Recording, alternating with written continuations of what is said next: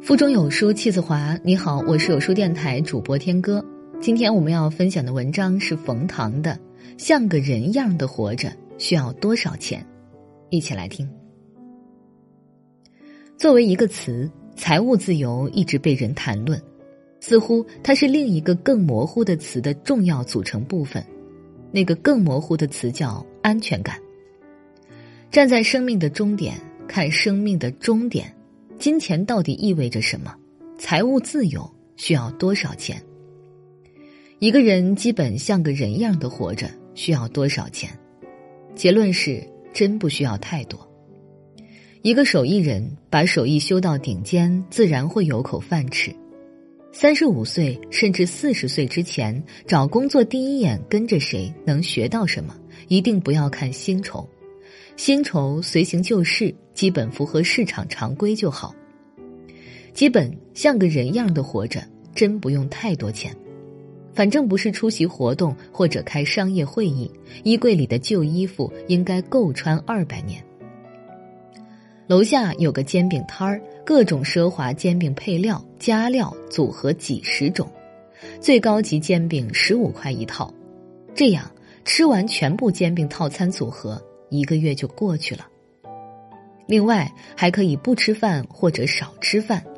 听说断食和轻断食都是上流社会永远的时尚。没了那些必须准时到、准时开始的会议，也就没必要配专车、配司机了。五公里内快走，十公里内共享单车，二十公里内打车或者地铁，二十公里之外考虑一下是否今生。真的一定要去。有了时间之后，各种极致享受都可以负担了，比如不计时间长短的看闲书，尽管这样，这辈子还是看不完所有想看的书；比如不上闹钟午睡；比如泡古玩店。再探上线，一个人可着劲儿花需要多少钱？结论是真没数，但是真没必要。欲戴皇冠，必承其重。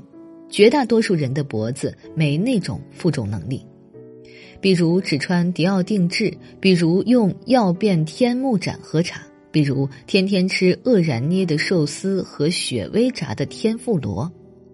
人类的基因编码很奇怪，有相当的自限和自毁设置。如果一个人真的这样生活，很有可能内心慌乱。自己都忍不住怀疑，为什么自己配得上这种生活？自己都忍不住幻想，这么过下去，劈自己的雷很快就会在路上了。何况用上千万元建盏喝茶的人，很可能说不出建盏的美；天天吃愕然或者雪薇做的食物，很可能比天天吃各式煎饼套餐更容易厌倦。这样想来。财务自由在极大程度上其实和财务无关，还是和一个人的心智洞明不可避免的纠缠在一起。某社会科学研究表明，简简单单给穷人一笔钱，不能从根本上改变其穷困的状态。彩票中奖的人，或者某天晚上打麻将赢了把巨资的人，之后最常见的结局是又输回去了。钱重要不重要？重要，是不是最重要的？不是。比钱重要的是一个人的能力、三观、见识、智慧，先达到一定层次。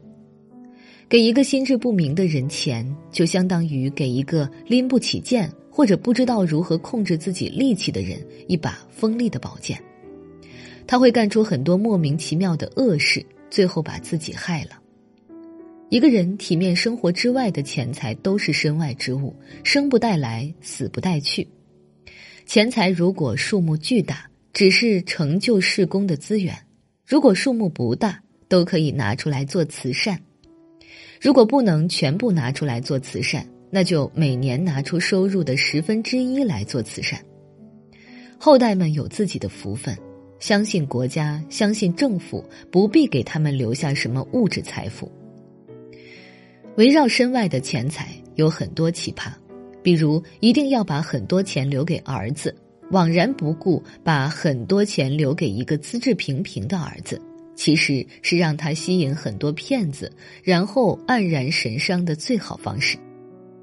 比如认为自己是天选之子，所有的道路都光明，所有的桥梁都坚固，结果乱投资，十年前靠运气挣的钱，这几年凭本事都输光了。问过一个富二代：“你父亲为什么那么有钱了，还是那么贪婪？”凭他的智商，这么多钱已经足够他惹祸上身了。富二代用了一个比喻：如果一个从小饿大的人一直吃不饱饭，一生中终于有了一个机会吃自助餐，钱已经交了，人已经在餐厅里了，您觉得他能忍住不往死里吃吗？这其实已经和饥饿本身无关了。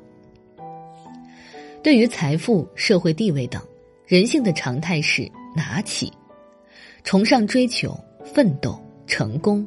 基业长青，固执的认为功可强立，名可强成，拿起里有快感，杀伐决断，攻城略地，但是拿起并不等于快乐。老天爷没赏饭，本事不够，时运不济，拿不起，不快乐。拿起的一瞬间，追求的喜悦丧失大半，不快乐。拿起后想一直不失去，处处提防，常常想下一个拿起是什么，不快乐。